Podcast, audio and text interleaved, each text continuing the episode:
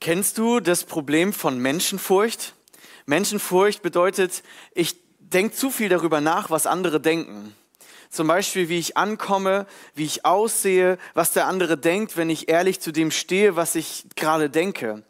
Weißt du, das Problem bei Menschenfurcht ist, dass wir die Ehre von Menschen mehr suchen, als wir es sollten. Und ich will euch heute mit hineinnehmen in ein Problem, das ähm, ich glaube, es verhindert, dass wir authentisch sind und dass wir echt sind, dass wir diejenigen, die Person sind, die wir eigentlich sein wollen. Und ich will euch anhand des Textes einfach deutlich machen, wie Paulus uns Mut macht und anhand seines eigenen Lebens, wie die Thessalonich, äh, wie sie als Apostel mit den Thessalonichern umgegangen sind, wie man lernen kann, authentisch zu sein, echt zu sein und nicht die Ehre von Menschen zu suchen. Das Problem mit Menschenfurcht ist nämlich folgendes. Wir suchen die Anerkennung bei Menschen, und dann haben wir Menschenfurcht, weil der Punkt ist ja, ich denke drüber nach, was denkt jetzt der andere? Oh, komme ich jetzt damit an? Ähm, was könnte er denn über meine Meinung denken? Und es wird ja heute immer schwieriger, drüber nachzudenken, was ist, wenn ich jetzt eine andere Meinung habe und dann komme ich schlecht an? Mein Problem war das in der Realschulzeit besonders. Ich hatte mich entschieden, mit Jesus zu leben, aber in der Schule wollte ich genauso cool sein wie die anderen. Ich wollte gut ankommen. Ich wollte so im Mittelpunkt sein. Und deswegen habe ich auch immer überlegt, was könnten die anderen jetzt denken, von dem, was ich lebe und habe immer ein bisschen zurückgehalten, was ich eigentlich denke zu manchen Themen. Und wenn sie mich gefragt haben, hey Markus, was hast du am Wochenende gemacht? Dann habe ich gedacht, ach komm, lass schnell das Thema wechseln, ja, weil ich halt im Gottesdienst und die waren immer auf Party machen und so. Das war ja dann nicht so cool, vielleicht oder vielleicht auch nicht, keine Ahnung, aber ich habe mir sau viel Gedanken darüber gemacht, was denken denn jetzt die anderen? Und irgendwann merkst du, du verstellst dich. Vielleicht kennst du es auch von der Arbeit, dass du dich verstellst und irgendwann kommt da so ein Zirkelschluss. Also du verstellst dich immer mehr, du ähm, sagst nicht das, was du eigentlich denkst und du bist nicht der, der du eigentlich bist. Und das ist das Problem dabei. Du bist da nicht du selbst. Und das habe ich gemerkt. Du lebst wie in so zwei Welten, ja. Du hast so wie zwei Gesichter. Und das Problem kennen wir vielleicht auch. Und es führt dazu, dass wir unzufrieden sind dass wir denken, oh Mann, hättest du was gesagt, wärst du mal ehrlich gewesen, wärst du authentisch gewesen, aber hast es wieder nicht gepackt. Und wir wollen heute so ein bisschen an die Wurzel gehen. Und dann kann das so ein Zirkelschluss werden, dass du Minderwert empfindest, dass du denkst, ach, ich werde nie der mutige Typ sein. Paulus schreibt hier im zweiten Vers, wir waren freimütig und du denkst ja, ich nicht. So, ne? Ähm, dann kommt das zum Zirkelschluss, dann hast du nämlich wieder die Angst vor Menschen, weil du denkst, ach, jetzt das in der Gemeinde zu erzählen oder in der Kirche, dass ich wieder nicht mutig war, das lasse ich lieber. Also verstellst du dich wieder, ja? Also es kann so sein, egal ob es auf der Arbeit ist, vielleicht wenn dich auch Leute in der Gemeinde, in dem Gottesdienst fragen, hey, wie geht's dir? Und das ist so einer der Performer, der hier vorne steht und sagt, hey, wie geht's dir? Und du sagst, natürlich gut, ja? Und du denkst, eigentlich geht's mir gar nicht gut, aber das will ich ja vor dem anderen nicht sagen, weil dem scheint es immer gut zu gehen oder so. Und das ist vielleicht so ein Problem manchmal von uns Menschen, dass wir uns viel zu viel Gedanken drüber machen, was denken die anderen, ja? Was denkt der andere über meinen Erziehungsstil? Was denkt der andere, wenn ich mein Kind schon mit zwei in die Kita gebe oder erst mit drei oder wenn ich jetzt stille oder wenn ich Flasche gebe, so Mütterprobleme, ne? Das eine ist da mal in, das andere ist da mal in und man macht sich ständig Gedanken, ja? Das gibt's genauso beim Thema Aussehen, beim Thema Kleidung, was weiß ich. Und weißt du, was das Problem ist? Wenn wir für die Anerkennung von Menschen leben, leben wir auch immer in der Angst, sie zu verlieren. Das ist einfach so. Und wir wollen heute aus diesem Strudel ausbrechen und lernen von Paulus, wie er das geschafft hat, mit seinen Mitgefährten nicht die Anerkennung von Menschen zu suchen, sondern die Anerkennung von Gott zu suchen. Und genau darum geht es in diesem Thema. Also wir rekapitulieren, was hier passiert im ersten Thessalonicher Brief. Paulus hat mit seinen Mitstreitern eine Gemeinde gegründet. Und das Ganze lief aber nicht unter einfachen Umständen, sondern sie waren vorher in Philippi schon verfolgt worden. Sie waren misshandelt worden sogar. Und Paulus schreibt, trotzdem sind wir freimütig, sind wir offen, sind wir mutig zu euch gekommen. Und dann rekapituliert er so ein bisschen, wie sie dort aufgetreten sind, um ihn deutlich zu machen, Leute, wir haben uns nicht bei euch verstellt. Wir hatten nicht die falschen Motive. Und er stellt eben hier drei Motive größtenteils oder drei Argumentationen größtenteils hervor in diesem Text, die uns deutlich machen, dass er integer war, dass er echt war, dass sie wirklich das, was sie gesagt haben, auch gelebt haben. Und im Text wenn ihr so eine Bibel zum Beispiel nutzt, mit der man vor allem die gleichen Wörter immer äh, sehen kann, also die die Ursprungstexte immer in die gleichen deutschen Wörter übersetzt, dann werdet ihr immer so einen Parallelismus erkennen. Er schreibt immer, wir haben nicht das gemacht, sondern, immer nicht, sondern, nicht, sondern. Und das ist ein guter Hinweis darauf, dass Paulus hier eine Argumentationskette aufbaut. Und die gucken wir uns jetzt ein bisschen genauer an. Paulus beweist seine Authentizität in seinem Leben, in seinem Verkündigen, also in seinem Reden von der guten Botschaft. Er hat das Evangelium gepredigt und sagt, wir haben das aber nicht mit schlechten Motiven gemacht oder mit betrügerischen Absichten. Das, was wir gesagt haben, stimmte mit unserem Leben überein. Wir haben da nicht irgendwelche fälschlichen Dinge mit beabsichtigt. Und da gibt es drei Argumentationsstränge in diesem Text. Der erste ist, wir sind trotz der Gegenwehr, die wir erlebt haben, sind wir trotzdem zu euch gekommen. Das beweist ja schon, dass wir nicht irgendwie Lust hatten, jetzt hier daraus ein nettes Business zu machen und euch irgendwie was aufzudrücken, wohinter wir gar nicht stehen. Nein, er sagt, wir sind doch, wir sind doch trotzdem zu euch gekommen. Ihr wart uns so wichtig. Da seht ihr, dass es wirklich eine richtige Motivation ist und keine oberflächliche. Das seht ihr darin, dass wir trotzdem zu euch gekommen sind, obwohl es so schwierig war. Und das zweite Argument finden wir dann ein paar Verse weiter. Und er sagt, ähm, hier Gott ist unser Zeuge, dass wir nicht Geld von euch bekommen wollten. Das ist auch heutzutage immer noch, wie damals auch, ein Problem, dass es in gewissen Sekten und sehr fragwürdigen Gruppierungen Leute gibt, die predigen mit ganz viel Vollmacht von vorne und am Ende ist es doch eigentlich nur so ein Einlullen, damit du dann dein, deine Kreditkarte rausholst. Und er sagt, wir haben das nicht gemacht. Und er führt wieder einen Beweis, also hier kommt wieder der Beweis, und er sagt, ihr wisst doch, wie wir das gemacht haben bei euch. Wir haben eben bewusst nicht Geld genommen für die ganzen Dienste. Obwohl wir wochenlang bei euch waren, jetzt mit meinen Worten, haben wir kein Geld für die Dienste genommen. An anderen Bibelstellen, die es auch im Neuen Testament gibt, wird deutlich, Paulus sieht durchaus ein Recht dafür, wenn man geistliche Dienste tut, dass man dafür auch entlohnt wird, weil man muss ja auch irgendwie davon leben. Das ist ein biblisches Prinzip, das zieht sich durch. Aber er sagt zu den Thessalonichern, wir haben das bewusst nicht gemacht, um unsere Integrität zu beweisen, um das unter Beweis zu stellen, dass wir eben nicht jetzt irgendwie hier kommen, wir siedeln über nach Europa, machen da nochmal, verbreiten das Evangelium, um noch mehr Gemeinden zu gründen, um noch mehr Geld abzuschöpfen. Nein, das haben wir ja nie gemacht. Wir haben Tag und Nacht selbst gearbeitet. Also wir haben euch das Wort Gottes gepredigt, aber wir haben selber noch mit der, mit der eigenen Hand unseren Verdienst erwirtschaftet. Und das dritte Argument ist, also wir hatten keine finanziellen Motive. Und das dritte Argument ist, er sagt, wir haben nie versucht, uns bei euch einzuschmeicheln. Wir haben nie versucht, die Ehre von euch zu suchen, also irgendwie die Anerkennung von euch zu bekommen.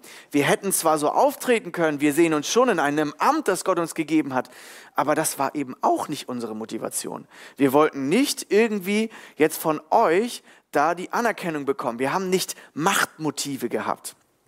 In diesem Text sieht man sehr gut, was schieflaufen kann, wenn irgendwelche wichtigen Personen, egal ob in geistlichen oder in politischen oder in irgendwelchen anderen hohen Ämtern, ihre Motivation sich langsam verschiebt Richtung Eigeninteresse. Und das erleben wir immer wieder und dann verlieren wir das Vertrauen zu solchen Autoritätspersonen. Völlig, selbst, völlig klar, völlig logisch. Weil wir denken, hey, du predigst das eine, aber eigentlich hast du eine ganz andere Interesse dahinter. Du predigst Gottes Liebe und dass es um Gott geht, aber eigentlich geht es um dich und um deine Finanzen und um deine Macht. Und das kann immer eine Gefahr sein für Menschen, die in Leitungsposition sind. Das ist für uns alle eine Gefahr. Und deswegen ist dieser Text super, super wichtig, auch für Leitungspositionen, egal in welchen Ämtern. Aber auch für uns behält der Text etwas ganz, beinhaltet der Text etwas ganz Wichtiges. Paulus sagt hier im Prinzip mit seinen Argumenten, Leute, ihr seht doch, wir haben das, was wir gesagt haben, auch gelebt. Wir haben das, was wir gepredigt haben, auch gemeint. Paulus sagt, Glaube muss authentisch sein. Das können wir mitnehmen aus diesem Text. Das können wir zu unserem Thema jetzt heute machen. Er sagt, wir müssen das, was wir sagen, was wir, was wir predigen, auch wirklich meinen. Unser Reden muss sich mit dem Glauben decken. Und ich habe mal eine Definition, äh, Definition so ein bisschen zusammengeschrieben aus dem, von dem Wort Authentizität. Authentisch heißt im Prinzip einfach echt sein. Das, das wirklich zu sein, was man vorgibt zu sein. Passt also perfekt zu dem, was Paulus hier argumentiert. Authentisches Handeln wird eben nicht von äußeren Einflüssen bestimmt, sondern von der Person selbst entschieden. Unter Authentizität verstehen wir beispielsweise auch die Begriffe Echtheit, Integrität und glaubwürdig. Und Paulus sagt hier eindeutig, wir waren doch glaubwürdig. Überlegt doch mal.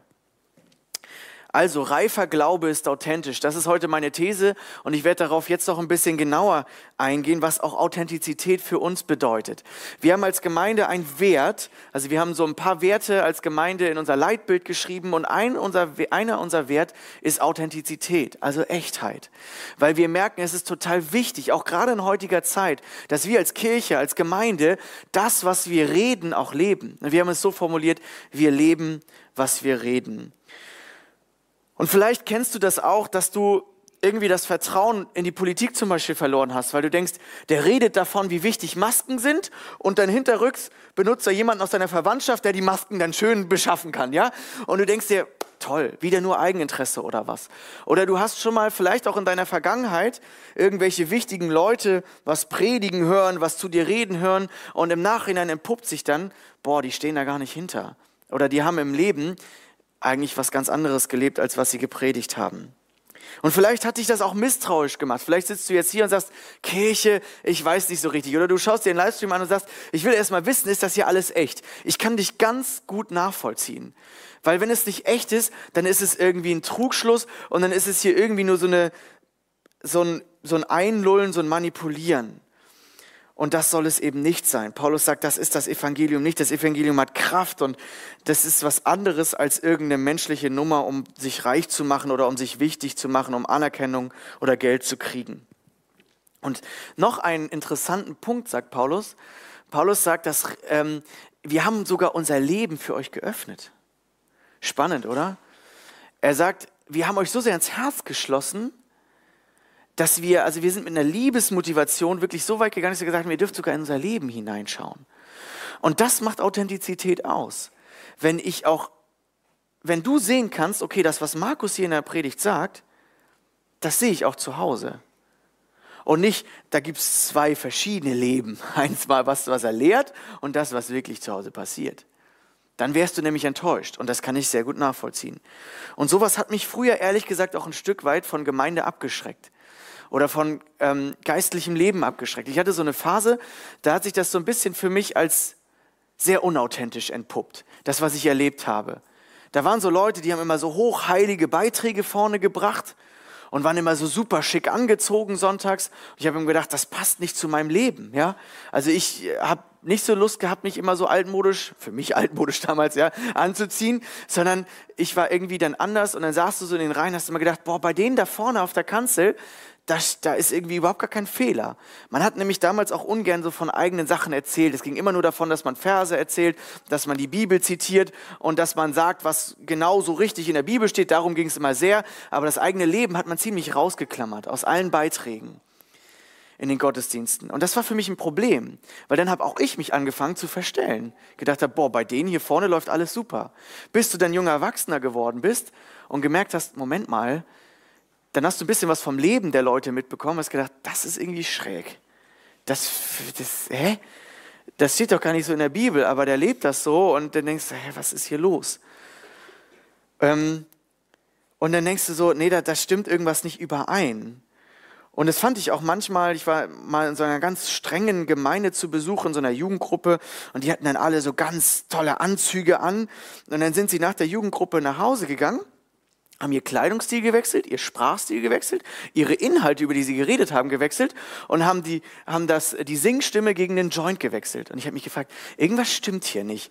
Ja, und äh, das ist wirklich so passiert, das habe ich jetzt nicht erfunden und es hat mich irgendwie abgeschreckt. Oder was mich auch abgeschreckt hat, ist immer so dieses, wir singen so, wir singen so Lieder, wir singen dann so Lieder und singen von, oh lasst uns mit Jauchzen erheben und mit ganz viel Freude und alle gucken so wie so eine Trauergesellschaft ins Liederbuch und singen so und ich denke mir, hä, meint ihr jetzt das, was, was meinen wir wirklich das, was wir singen? Und wir merken in unserer Zeit, ist es total wichtig, authentisch zu sein. Es nimmt uns sonst keiner ab, dass wir wirklich an die Kraft des Evangeliums glauben, dass wir wirklich an die Freude im Herrn glauben, dass wir wirklich glauben, dass die Erlösung unsere größte Freude ist. Und ich bin so froh, dass das heute ein Stück weit anders ist. Ich hoffe jedenfalls, dass du das so erleben kannst hier bei uns. Und ich glaube, wir haben die Auswirkungen des authentischen Lebens, können wir hier lesen. Ich habe ah, ich hab den Vers nicht mehr umgeändert. Das muss der Vers 13 sein, da habe ich einen falschen drin. Der Vers 13 ist so ein bisschen das Fazit davon. Also viele, vielleicht wenn du jetzt in deiner Bibel guckst, die nehmen Vers 13 schon in den nächsten Abschnitt rein und haben so eine Überschrift da reingetan. Aber ich glaube, vom Text her gesehen, passt Vers 13 noch sehr gut in unseren Text, weil wir haben wieder dieses Nicht und Sondern hier. Und Paulus sagt, das ist letztendlich wie das Fazit davon. Die Art und Weise, wie wir authentisch euch das Wort Gottes ge gebracht haben, nämlich mit Reden, das dem Leben auch übereinstimmt, hat letztendlich dazu geführt, dass ihr das Wort nicht als Menschenwort aufgenommen habt, sondern als Gottes Wort empfingt. Weißt du, es kann sein, dass du in so eine Krise gekommen bist, weil du gemerkt hast, das Leben, das Reden der Leute, die mir ständig predigen, was ich machen soll, stimmt nicht mit deren Leben überein. Und dann platzt alles wie so eine Blase. Und dann merkst du so, da ist irgendwie kein Fundament. Und Paulus sagt, das ist ja genau das Ding. Das Fundament, dass Glaube tragfähig ist, dass er lebendig ist, dass er nachhaltig ist, Vers 13 müsst ihr danach lesen, ist eben dann, wenn das Leben übereinstimmt, wenn die Motivation stimmt, dann wirst du das als etwas erleben, was integer ist, was trägt, was glaubwürdig ist. Und ich hoffe, dass du das erleben kannst. Aber wie ist es eigentlich bei dir?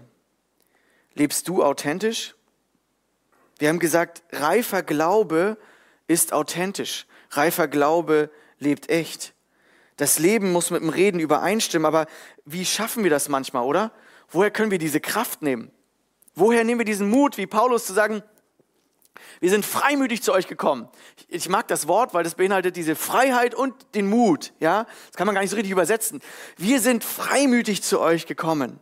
Wie hat Paulus und wo haben sie die Kraft hergenommen? Wie werden wir authentisch? Damit wollen wir uns jetzt beschäftigen. Als erstes wird wieder aus dem Text etwas ganz Interessantes deutlich. Wenn du das genau studierst, fällt immer wieder das Schlüsselwort Gott auf. Immer wieder kommt Gott vor in diesem Text. Und er sagt, schaut mal, Gott schenkte uns den Mut. Gott hat uns für geeignet gehalten. Wir wollten Gott gefallen. Gott ist unser Zeuge. Wir wollten nicht Menschen gefallen. Dieses Ehre von Menschen kommt zweimal vor im Text. Da muss man immer gleich aufmerksam sein. Hey, da will er irgendwas mit deutlich machen. Und wieder, dieses Gott ist unser Zeuge kommt auch zweimal im Text vor. Was sagt Paulus? Wisst ihr, wir müssten mal in die Vergangenheit von Paulus ein bisschen zurückgehen. Paulus war ein sehr anerkannter Mensch früher. Und es wird auch in anderen Texten im Neuen Testament ein bisschen deutlich, dass er sich, glaube ich, schon früher ein bisschen was darauf eingebildet hat. Denn er kam aus so einem ganz wichtigen jüdischen Geschlecht. Er war Pharisäer, das war eine angesehene, gut ausgebildete geistliche Elite. Und nicht nur das, er wurde von einem der beliebtesten Pharisäer zur damaligen Zeit ausgebildet. Und er hat Karriere gemacht. Er war sehr, sehr schnell Vorgesetzter von so einem Trupp, die diese merkwürdigen Christen, diese neue Sekte der Nazarener verfolgt hat. Und ich glaube, er war sehr, sehr beliebt. Er war jung, erfolgreich, super ausgebildet, wahrscheinlich charismatisch und unglaublich belehrt und belesen. Der kannte das ganze Alte Testament gefühlt auswendig. Paulus wusste, was es bedeutet, Anerkennung von Menschen zu kriegen, auf jeden Fall. Und irgendwann tut sich was in seinem Leben. Jesus begegnet ihm und er fängt an, Jesus nachzufolgen. Und die Leute, die früher alle auf seiner Seite waren, werden zu seinen Verfolgern, weil er nun zu Jesus steht. Und diese frühe Christengemeinde wurde verfolgt. Und ihm ist es nicht mehr wichtig, was diese ganzen Menschen, die teilweise unter ihm standen, die ihn respektiert haben, die auf ihn hoch, zu ihm hochgeschaut haben, was sie von ihm denken, sondern ihm wird wichtiger, was sein Herr und Gott von ihm denkt. Er lebt nicht mehr nach dem Applaus der Menschen, sondern er lebt nach Gottes Beifall. Weißt du, wenn wir von dem Applaus der Menschen abhängig sind, werden wir an ihrer Kritik sterben. Kennst du das, dass Kritik dich sehr persönlich anfasst? Kann es sein, dass deine Identität ein Stück zu weit davon abhängig ist, was andere Menschen zu dir über dich sagen, über deine Leistung, über dein Aussehen. Und Paulus ist es nicht wichtig, die Anerkennung von Menschen zu bekommen. Das heißt nicht, dass er unbelehrbar ist, so ein Sturkopf oder so ein Mensch, der nichts an sich ranlässt. Das bitte nicht verstehen. Da können wir noch ganz andere Bibelstellen dazuziehen, die auch deutlich machen, dass wir offen sein sollen für Ermahnung und Kritik und Reflexion. Also nicht sagen, ich bin jetzt hier so ein Sturkopf oder mir ganz egal, was andere Menschen sagen. Das nicht, sondern ich meine, dieses, ihm ist es nicht mehr entscheidend wichtig für seine Identität, für sein Glauben, für sein Leben, dass jetzt Menschen ihn feiern sondern er sucht seine Ehre bei Gott. Und ich glaube, das ist der matchentscheidende Unterschied für uns heute. Wenn wir immer abhängiger werden von Gottes Liebe, können wir unabhängiger werden von dem Applaus der Menschen. Wenn du weißt, Gott hat mich hier hingestellt, Gott hat mich begabt, Gott wird mich belohnen, Gott wird zu mir stehen, wenn ich ehrlich bin, Gott wird hinter mir stehen, wenn ich mutig sage zum Chef, nein, nein, nein, ich trage jetzt hier nicht was in den Bericht rein, was wir gar nicht getan haben, sondern ich mache das eben nicht, ich bin Christ. Und dann merkst du doch häufig danach, dass Gott dir so einen Mut gibt, oder? Dass er so zu dir steht. Wenn du es aber, wenn du eingeknickt hast, dann nervt dich das danach, oder? Dann ärgerst du dich total. Und wir haben letztens im Hauskreis das letzte Woche, hat eine junge Schwester erzählt, wisst ihr, immer dann, wenn ich offen und mutig was vom Glauben sage und wenn ich dazu stehe, merke ich, dass Gott mir voll die Worte dazu gibt. Ja, das will er. Er verspricht dir, er ist bei dir. Er gibt dir den Mut, er gibt dir den Heiligen Geist, er gibt dir diese Freimut. Und er sieht dich als tüchtig an, er sieht dich als tauglich an. Er findet dich wunderschön. Er findet dich genau richtig begabt.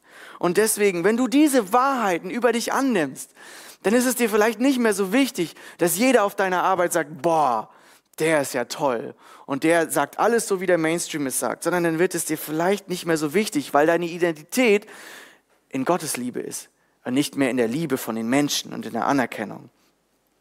An einer anderen Stelle sagt Paulus nochmal, dass er nicht für den Applaus des Himmel, äh, nicht für den Applaus der Menschen, nicht für den Beifall der Menschen arbeitet, sondern für den Applaus des Himmels. Wir finden das 1. Ähm, Korinther 4 und wir finden es auch noch ein bisschen an Galater beschrieben. Er sagt im Prinzip, es hat keine Bedeutung, welches Urteil über mich fällt. In Korinth war das nämlich auch der Fall. Da gab es Fans von Paulus, da gab es Fans von Apollos und es ist schon schwierig, wenn man Fans hat. Ne? Da will man ja auch irgendwie die bedienen, ne? will man sie ein bisschen nach dem Mund reden. Nein, sagt er, das ist nicht entscheidend für mich. Und er, ent, er entkräftet das auch alles, dieses ganze Menschen-Augendienerei, dass es hier um Menschen geht. Er sagt, es ist mir ganz egal, Apollos ist toll und das ist super, was er gemacht hat und ich habe dazu beigetragen, es ist mir ganz egal. Es ist mir wichtig, was Gott über mich denkt. Weißt du, Menschenfurcht drängt dich, unauthentisch zu sein. Das wird sie immer tun. Aber Gottesfurcht ermächtigt dich, du selbst zu sein, in dem Licht, wie Gott dich sieht. Und ich wünsche mir so sehr, dass du ein Stück verstehst, wie Gott dich liebt, immer mehr in diesem Gottesdienst. Deswegen singen wir gleich auch diese Lieder. Ich, ich liebe das Lied, was wir gleich als zweites singen werden. Wie gut du von mir denkst, war mir nicht klar. Lass mich mit deinen Augen sehen und verstehen, was du wirklich denkst, wie du wirklich mich siehst. Und dann merken wir, bist ein Kind Gottes. Wenn du zu Gott gehörst, wenn du diesen Tausch am Kreuz gemacht hast, so wie Paulus das getan hat, dass er Jesus begegnet, Jesus ist ihm begegnet und es war ihm nicht mehr so wichtig, was jetzt Menschen denken, seine Karriere. Er schreibt an einer anderen Bibelstelle, es ist mir alles nicht mehr wichtig, sondern wichtig ist, dass Gott mich liebt, dass Gott mich als tauglich erfunden hat. Also, wer Gott gefallen will, wird immer freier von menschlicher Anerkennung. Weißt du, frag doch mal mehr, was denkt Gott zu deiner nächsten beruflichen Entscheidung? Nicht, was sagen die anderen um mich herum? Was denkt Gott dazu, wenn du als junge Mutter zu Hause bleibst? Auch wenn die ganze Politik und der ganze Mainstream sagt, ah, an Arbeitsmarkt, an Arbeitsmarkt, alle Frauen an Arbeitsmarkt. Was denkt Gott über dich? Gott wertschätzt das, was du tust als junge Mutter, auch wenn du zu Hause, was heißt auch, wenn du 24-7 dich um die Kinder kümmerst. Das ist ein echter Job, den kann ich gar nicht nachvollziehen, wie viel Arbeit das ist. Aber denk doch nicht nur darüber nach, was sagt der Mainstream? Was sagt der Mainstream zu deinem Reduzieren deiner Arbeit? Oder was sagt der Mainstream zu, dass du kein Sex vor der Ehe hast, sondern dass du dich zu Gottes Geboten hältst? Was sagt der Mainstream über Evolution und Schöpfung? Natürlich ist das schwer, ich weiß selber, wovon ich spreche. Aber ey, sag doch, denk doch mal drüber nach, was sagt Gottes Wort dazu? Und weißt du, ich wünsche mir, dass du auch ehrlich und authentisch hier in der Gemeinde sein kannst, dass du sagen kannst, wie es dir geht. Weißt du, wenn die Leute damals in das Leben von Paulus und den Aposteln reingucken konnten, wer ist davon überzeugt, dass alles perfekt bei denen war? So, was heißt das? Die gucken in das Leben der Leute rein, also die Thessalonicher haben das, also Paulus und die Apostel haben das Leben mit den Thessalonichern geteilt Das bedeutet, sie haben durchaus auch gesehen, was für Anfechtungen, was für Kämpfe, was für Herausforderungen Paulus und die Jungs hatten. Das haben mir die Thessalonicher auch offen gesehen. Das heißt, ich wünsche mir das, dass wir ein Stück weit, so wie Paulus es sagt, ein, ein offenes Buch sind, sofern wir natürlich in, in einem guten Rahmen, meine ich, ja, und einfach mal sagen, wie es uns geht.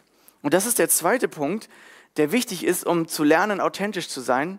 Ach so, nee, genau, jetzt hier nochmal kurz, bevor wir zum zweiten Punkt gehen. Hier die Übersicht. Das war eben das Schaubild, ja, wenn wir die Menschenanerkennung suchen.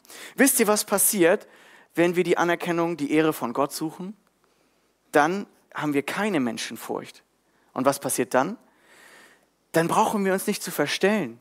Wir haben nicht zwei Gesichter. Wir werden mutiger. Wir können echt sein. Wir können zu unserem Glauben stehen. Wir können zu unseren Meinungen stehen. Und dann merken wir, wir stehen irgendwie mit uns im, Reinen. Wir müssen nicht äh, Doppelagent sein, sondern wir sind der, der wir sind. Und das gibt uns eine Identität, trotz Gegenwind. Und das stärkt einfach unser Leben. Und jetzt möchte ich den zweiten Punkt sagen, was noch wichtig ist. Ähm, sei offen und teile dein Leben mit anderen. Paulus sagt, wir haben unser Leben nicht hinterm Berg gehalten. Weißt du, du kannst immer schön hier in Gemeinde gute Tipps geben. Vielleicht bist du jemand, der gut kommunizieren kann, der gut Leuten, wenn sie dir was sagen, irgendwie so einen super Tipp geben kann. Aber sei doch auch ein bisschen ehrlich mit deinem eigenen Leben. Bring doch deine eigene Schwäche mal mit hinein. Deswegen erzähle ich so viel immer jeden Sonntag, wo ich predige, von eigenen Beispielen. Nicht, weil ich denke, ihr müsst jetzt alle mein Leben wissen, damit, äh, das, weil euch das interessiert. Nein, ich glaube, weil es wichtig ist, zu sagen, ey, was ist in meinem Leben los und wo habe ich selber damit Kämpfe? Und ich bin auch nicht perfekt. Und du, wir sind gemeinsam auf dem Weg und ich bin nicht besser als du. Und ich hatte, als wir hier das Gemeindehaus gebaut haben, so stark den Eindruck, dass das super viele Menschen auch glauben über Kirche und Geistliche und Gläubige heutzutage. Ja? Da waren so zwei Handwerker, die haben dann äh, unseren Weg hier gepflastert. Und dann sagt er, ja, ihr in der Kirche seid ja sowieso die Schlimmsten. Die schlimmsten Heuchler, die das, was sie, was sie hier predigen, überhaupt gar nicht leben. Das denken viele Menschen. Woher kommt denn das Bild von Kirche? Na, weil es leider auch vielfach in Kirche vielleicht so war. Man hat sich schöne Roben angezogen, man hat schöne Synoden abgehalten, man hat schöne Predigen gehalten und im Hintergrund sind irgendwelche Missbrauchsskandale. Da das, da, dass dann das Vertrauen zur Kirche schwindet, kann ich verstehen. Deswegen, wir müssen auch hier lernen in unseren Gottesdiensten und auch nach den Gottesdiensten einfach mal unsere Schwächen offen zu legen. Zu sagen, hey, eigentlich läuft es nicht so gut.